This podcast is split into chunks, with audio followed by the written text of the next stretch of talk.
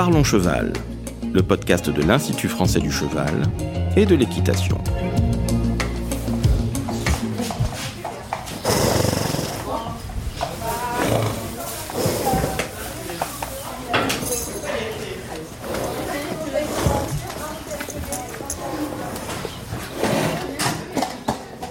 Bonjour, je suis Laurent Vigneault de l'Institut français du cheval et de l'équitation et aujourd'hui on vous parle de l'entretien d'un cheval âgé.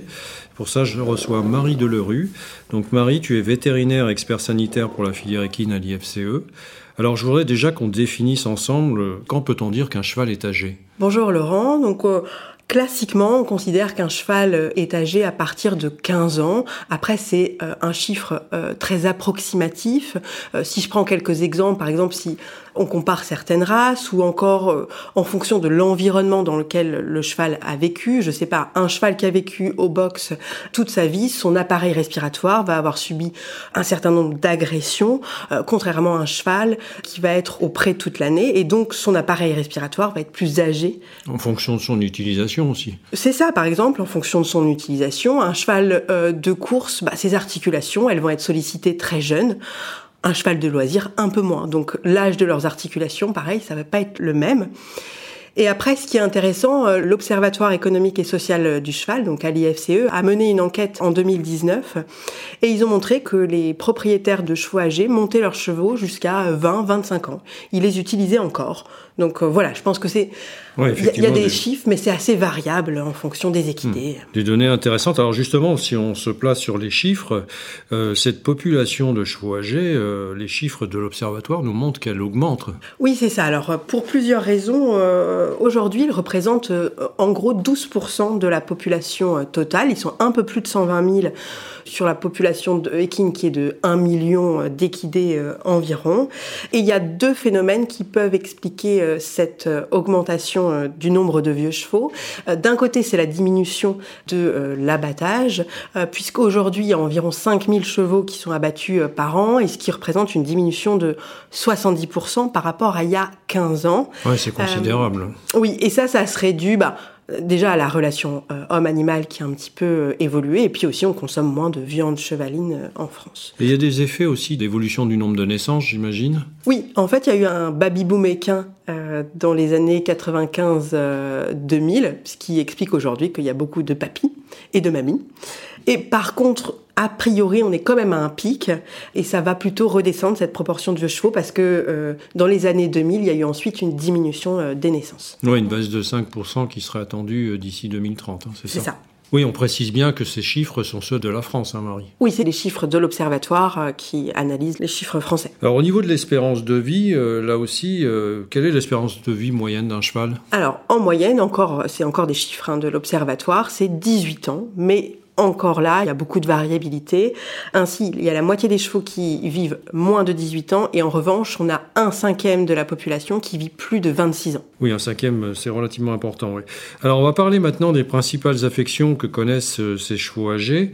Alors, L'infection euh, la plus répandue, Marie, c'est l'ostéoarthrose, c'est ça? Oui, effectivement, c'est une des premières causes d'appel du vétérinaire. Donc l'ostéoarthrose, euh, en fait, c'est un processus dégénératif du cartilage articulaire qui est à l'origine d'une inflammation chronique dans les articulations et donc d'une douleur et de difficulté euh, à se déplacer et qui peut notamment être une cause d'amaigrissement puisque les chevaux ont du mal à aller se nourrir, par exemple. Alors la deuxième cause qui arrive ensuite est auxquelles on pense peut-être moins souvent, c'est les anomalies au niveau dentaire. Oui, alors déjà, on a une usure des tables dentaires qui peut euh, provoquer des difficultés à mastiquer, une baisse d'efficacité de la mastication.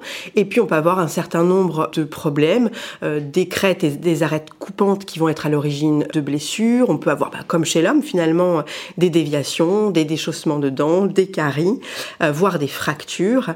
Donc, il y a non seulement une baisse de l'efficacité de la mastication, mais aussi on peut avoir des douleurs importantes, à l'origine de difficultés pour rien que pour prendre l'aliment.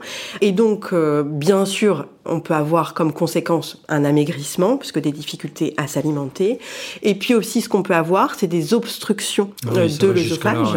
Euh, donc, un aliment qui reste coincé dans l'œsophage. Et puis, des impactions de l'intestin, en gros, qui est bloqué. Et on a donc des coliques associées. Alors, on a aussi assez fréquemment le syndrome de Cushing chez ces chevaux âgés. Oui, il est effectivement très fréquent chez les chevaux âgés. Donc en gros, hein, les chiffres, c'est 20% des chevaux de plus de 15 ans et 40% des chevaux de plus de 30 ans. Alors qu'est-ce que c'est le syndrome de Cushing? C'est un dérèglement hormonal qui se traduit et ce qu'on voit assez bien, c'est un poil qui est euh, rêche et long. C'est ce qu'on appelle l'hirsutisme. Ça, c'est un signe qui est caractéristique. Si on voit ça sur un cheval, il a le syndrome de Cushing. On n'est même pas obligé de faire des tests, même si c'est préférable.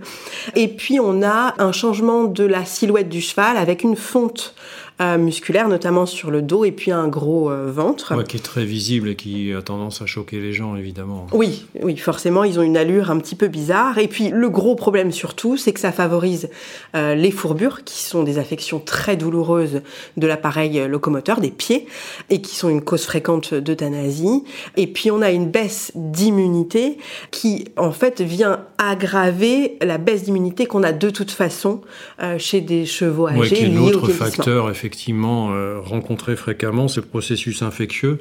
Ça touche là aussi tous les choix âgés Oui, en fait, on a de façon générale un défaut de fonctionnement du système immunitaire, il répond moins bien, et donc bah, tous les germes qui peuvent paraître opportunistes et qui passent sans problème chez d'autres chevaux, bah, ça peut déclencher euh, des maladies, des abcès, des pneumonies euh, chez les chevaux âgés de façon plus fréquente. Oui, on y reviendra tout à l'heure dans les précautions à prendre vis à -vis de ces chevaux. Autre affection fréquemment rencontrée, les problèmes respiratoires avec l'asthme. Effectivement, donc l'asthme équin sévère notamment, parce qu'il y a l'asthme équin modéré qui touche plutôt les jeunes et le sévère qui touche plutôt les chevaux âgés. Euh, c'est un vrai problème de terrain, c'est ce qu'on appelle hein, euh, communément la pousse ou l'emphysème, et ça correspond à une inflammation chronique de l'appareil respiratoire profond, donc en gros les bronches, les poumons. C'est à l'origine d'une toux, d'un jetage et de difficultés respiratoires qui peuvent être très importante euh, et donc d'une dégradation de la qualité de vie euh, qui peut être majeure. Et c'est une maladie en gros, euh, comme l'ostéoarthrose d'ailleurs, hein, qui va évoluer, qui va se dégrader au fil du temps. Et là aussi, on verra que les effets de milieu sont importants sur ce problème-là. Tout à fait. Alors, Dernier point, il y a les affections tumorales hein, qui, comme euh, chez la population humaine, touchent plus particulièrement les populations âgées. Oui, alors même si finalement chez le cheval, je dirais que c'est moins important que les maladies qu'on a citées avant, mais effectivement, on a une fréquence plus importante de tumeurs intestinales qui peuvent être à l'origine de coliques graves qui demandent une intervention chirurgicale, ce qui n'est pas toujours facile chez un cheval âgé. Et puis on a aussi des tumeurs de la peau donc euh, les mélanomes qu'on a euh, plutôt chez les chevaux gris et des carcinomes. Alors on va aborder maintenant, euh, après avoir énuméré ces différentes affections du cheval, arriver sur les soins à prendre, l'entretien qu'il faut préconiser pour cette population. Alors évidemment, ces chevaux-là méritent des soins parfois plus réguliers, une surveillance plus importante encore que d'autres? Oui, c'est ça. On a souvent euh, l'impression qu'une fois qu'on met son cheval à la retraite, qu'il est un peu vieux, bah, il suffit de le mettre euh, au pré et il va se débrouiller. Hmm. Bah, à vrai dire, euh, on l'a vu, il y a un certain nombre d'affections chroniques qui peuvent l'affecter. Et donc, il est plus sensible aux maladies parce qu'il a une baisse de l'immunité. Et en plus, son état souvent va se dégrader parce que l'accumulation de ces maladies fait que son état va se dégrader plus rapidement. Donc, au contraire, c'est un cheval qui va mériter plus d'attention et éventuellement plus de soins qu'un autre, donc il faut être prêt à les prendre en charge. Alors première précaution à prendre, ça concerne l'alimentation et le suivi de son état corporel. Bien évidemment, c'est important pour euh, tout cheval, quel que soit son âge, mais d'autant plus chez un cheval âgé, euh, je pense qu'il est important de suivre son état corporel de façon régulière, tous les deux mois si possible. Donc il y a un outil maintenant hein, de simulation qui est proposé d'ailleurs par l'IFCE et qui permet de réagir rapidement en cas d'amaigrissement. Parce que souvent, à l'œil, notamment quand on voit un cheval tous les jours, c'est pas facile de se rendre compte. et puis surtout, il faut aller palper plutôt que juste à l'œil, parce qu'ils ont, on a vu, ils ont une silhouette qui est un petit peu modifiée, une fonte musculaire, et du coup, parfois, on a l'impression qu'ils sont maigres, et c'est pas toujours le cas. Il faut aller palper et faire une note d'état corporel. Il faut surveiller également le fait que la prise de nourriture se fait bien. Oui, on a vu qu'il y avait des problèmes dentaires très fréquents chez le cheval. Ces problèmes dentaires, c'est quand même la première cause d'amaigrissement. Donc c'est très important de se poser quelques minutes au moment de la distribution euh, des repas ou quand il mange son foin pour vérifier qu'il n'a pas de mal à mastiquer, qu'il a de l'appétit, qu'il mange pas trop lentement et qu'il n'est pas dérangé par les autres justement parce qu'il mange trop lentement ou qu'il a du mal à accéder à certains points, je ne sais pas, parce qu'il y a de la boue, parce que l'eau elle est trop loin par rapport à son aire de couchage, par exemple. Et on rappelle que la distribution de concentré n'est pas pour autant indispensable. Non, et c'est pour ça qu'il faut suivre sa note d'état corporel. Il y a certains chevaux, notamment les très âgés, qui auront peut-être besoin de concentrer euh, pour les aider, et puis il y en a d'autres qui sont euh, encore en bon état. Beaucoup de chevaux âgés sont encore en bon état, ils n'ont pas forcément besoin d'avoir des concentrés euh, en plus. Oui, d'autant que ceux qui souffrent du Cushing, finalement, il faut aussi réduire les apports en amidon. Hein. Oui, tout à fait. Ça peut être dangereux, notamment parce que ça peut favoriser les fourbures chez ces chevaux-là. Alors tu l'as évoqué hein, déjà, mais dans la distribution de ces aliments, des précautions à prendre en général? Oui, alors on a vu que les vieux chevaux euh, étaient souvent douloureux au niveau de leurs articulations. Donc la première chose, c'est parfois, euh, s'ils ont mal au dos notamment, ou s'ils ont des grosses affections au niveau des membres, on peut peut-être mettre, si on distribue des concentrés, les mettre plus à hauteur pour éviter qu'ils baissent trop la tête. En hiver, on peut avoir une accumulation de boue autour des points de, de nourriture et il faut les décaler régulièrement pour éviter ça. Pareil, en été, peut-être les décaler régulièrement pour éviter qu'il y ait trop de poussière parce qu'on a vu qu'il y avait euh, beaucoup d'asthme chez les chevaux. Il faudra aussi vérifier l'accès à l'eau. Hein. Voilà, après c'est comme tous les chevaux, il faut avoir une eau propre euh, à volonté, euh, mais effectivement, chez ces vieux chevaux qui ont du mal à se déplacer, ben voilà, faut que l'accès à l'eau soit facile. Alors, on a évoqué les problèmes de dentition tout à l'heure, donc il faut faire venir un dentiste régulièrement, c'est tous les combien? Alors, en gros, je dirais qu'une fois par an, ça suffit pour un cheval qui est âgé mais qui n'a pas de problème. Après, euh, ça peut être deux fois si on a détecté euh, des problèmes. Et donc, ça peut être fait soit par un vétérinaire, soit par un technicien dentaire euh, équin. Alors, autre aspect, c'est l'hébergement, bien sûr, qui est à prendre en compte. Là aussi, on a quelques données à signaler, d'après l'enquête? Oui, l'enquête de l'Observatoire donc, a montré que, en tout cas actuellement, 60% des équidés retraités, alors c'est pas tout à fait la même population, c'est pas les équités âgés, mais retraités, sont hébergés auprès toute l'année, alors que 35% sont au moins une partie de l'année rentrés à l'intérieur, soit en box, soit en stabulation.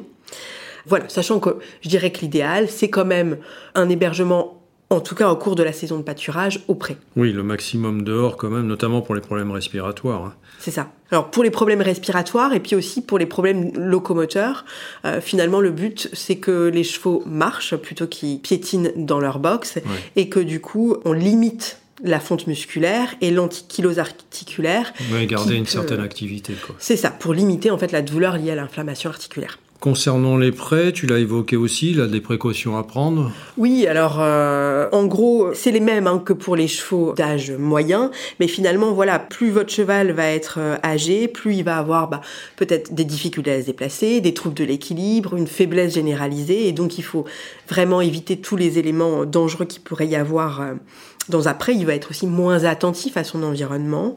Bien sûr, un hébergement en groupe en veillant le plus possible à ce que ce groupe soit stable pour éviter tous les changements et puis éviter aussi l'entrée euh, de jeunes chevaux euh, qui potentiellement se sont beaucoup déplacés, ont été en contact avec des virus et des bactéries mhm. parce qu'on sait que, le vieux cheval tout de suite lui va être malade. Et si jamais les chevaux restent dehors l'hiver, est-ce que tout à fait possible On préconise un abri, c'est ça? Oui, de toute façon c'est même réglementaire hein, la présence d'un abri. Alors il peut être naturel ou artificiel artificielle, mais il faut un abri et il faut veiller surtout à ce qu'il y ait assez de place pour tous les chevaux.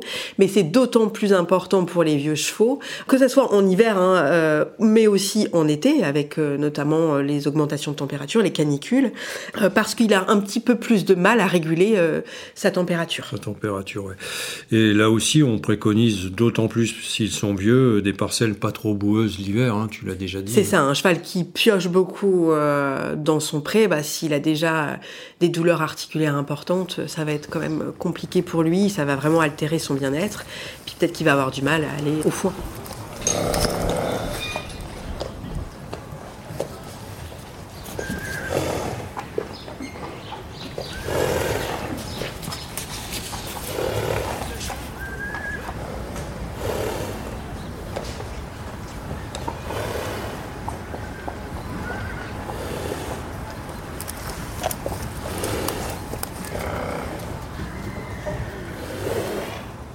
On a beaucoup insisté sur l'intégrité de son appareil locomoteur. Ça veut dire que là aussi, il faut un entretien régulier des sabots, des pieds. Oui, le parage, je pense que c'est vraiment très très important chez les vieux chevaux parce que forcément, si on a de l'arthrose et qu'en plus on a les pieds euh, de guingois, euh, bah, ça va être pire, ça va augmenter la douleur. Donc il faut vraiment qu'il voit le maréchal Ferrand euh, régulièrement. Alors il y a encore un dernier point, c'est la prévention sanitaire, à la fois sur la vaccination, la vermifugation. Tu peux détailler ce point? Donc on a vu qu'ils étaient quand même plus sensibles aux agents pathogènes, les virus, les bactéries, et qu'en plus ils avaient un système immunitaire qui était moins efficace. Donc du coup, ces chevaux-là, ils vont souvent moins bien répondre à la vaccination, euh, notamment. Et par contre, ils en ont vraiment besoin, puisqu'ils sont plus sensibles à, ces virus. Donc il va falloir continuer à les vacciner régulièrement contre le tétanos, ça c'est sûr, c'est une maladie euh, mortelle, mais aussi contre la grippe et la rhinopneumonie, qui peuvent avoir des conséquences plus importantes chez ces vieux chevaux. Et ça, notamment s'ils sont en contact soit directement, euh, soit indirectement via le matériel ou le personnel, avec des jeunes chevaux qui, eux, vont sortir, euh, aller en concours et ramener avec eux des germes. Pour la vermifugation euh, Pour la vermifugation, alors, ce qu'on a plutôt montré, c'est que avec l'âge, on a plutôt une plus faible excrétion euh, des chevaux. Et donc, finalement, les recommandations sont les mêmes que chez les chevaux Il y a une forme d'immunité qui s'installe. Oui, il y a une forme d'immunité qui s'installe et donc on peut les vermifuger de façon raisonnée suite à des analyses diagnostiques pour voir s'ils en ont besoin ou pas. Après, par contre, chez les chevaux notamment qui sont atteints du syndrome de Cushing, on a vraiment une baisse de l'immunité et souvent on a une excrétion qui réaugmente donc ces chevaux-là, il faut faire un peu plus attention. Et puis forcément, des chevaux parasités qui sont très âgés, qui ont peut-être des problèmes digestifs, d'autres problèmes digestifs par ailleurs vont être peut-être plus sensibles. Donc il faut garder ça en tête et adapter euh, le protocole en fonction de tous ces éléments. Alors on a vu que ces chevaux nécessitaient un suivi important, hein, qui peut souvent être aussi un suivi vétérinaire hein, régulier. Malgré tout, euh, on va aborder une question délicate, euh, mais parfois euh, on est contraint, de, quand cet état se dégrade fortement, de prendre une décision, c'est l'euthanasie. Est-ce que tu peux nous parler de ce point? Oui, donc effectivement, soit il faut prendre une décision d'euthanasie rapidement parce qu'il y a une maladie aiguë. On a parlé qu'il pouvait notamment y avoir des tumeurs spécifiques des chevaux âgés à l'origine de coliques. Mais bon, ça c'est finalement peu spécifique des chevaux âgés. Par contre, on l'a vu, chez les chevaux âgés, on a un certain nombre d'affections chroniques qui peuvent se cumuler et donc il faut quand même veiller à ce que la qualité de vie du vieux cheval, avec l'aide éventuellement hein, de soins et de traitements, par exemple des antidouleurs, euh, ne soit pas trop dégradée.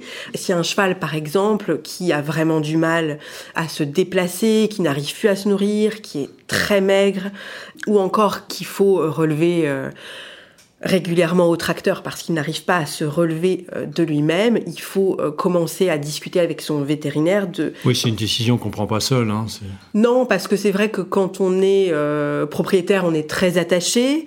Quand on est détenteur, on voit aussi le cheval tous les jours, donc euh, c'est difficile aussi parfois de se dire bah là il s'est dégradé. Euh. donc je pense que c'est bien aussi d'avoir l'avis du vétérinaire parce que forcément c'est lui l'expert euh, au niveau de la santé qui connaît le pronostic des maladies, qui va pouvoir évaluer clairement la douleur. Et puis c'est un œil extérieur aussi, qui est peut-être un peu moins touché émotionnellement. prendre la décision. Mais quand on parle d'euthanasie, euh, on parle d'euthanasie éthique ici, je pense quand même. Oui, donc euh, effectivement, ce qui est euh, important, c'est vraiment que l'animal ne souffre pas pendant cet acte, puisque l'euthanasie, hein, en grec, ça veut dire mort douce. Et donc ce qui est important, c'est qu'il y ait une sédation, voire une anesthésie avant Mhm. d'injecter le produit euthanasiant. Le but, c'est qu'il y ait une perte de conscience avant d'avoir un arrêt euh, cardio-respiratoire. Donc Marie, on arrive à la fin de cet entretien. Euh, en conclusion, si on veut retenir les points essentiels, on peut dire qu'il y a de plus en plus de chevaux âgés, euh, du fait de, ne serait-ce que par la réduction de l'abattage. Oui, c'est ça. Il y a de plus en plus de chevaux âgés. Ils peuvent vivre euh, parfois hein, jusqu'à 30 ans. Donc c'est des choses à prendre en considération quand on achète un cheval, parce que finalement, mettre son cheval à la retraite, il ne faut pas l'abandonner. Il y a de la surveillance, des soins, un suivi vétérinaire régulier. Donc ça a un coût important. Merci Marie. Merci Laurent. Si vous souhaitez en savoir plus sur le sujet, rendez-vous dans la description du podcast où vous trouverez des liens utiles vers notre site internet equipedia.ifce.fr. Vous pouvez aussi nous rejoindre sur notre groupe Facebook Equipedia Science et Innovation Equine pour plus de contenu. Pour ne manquer aucun épisode, abonnez-vous, partagez, commentez et n'hésitez pas à laisser 5 étoiles sur Apple Podcast et Spotify. A très vite pour un nouvel épisode.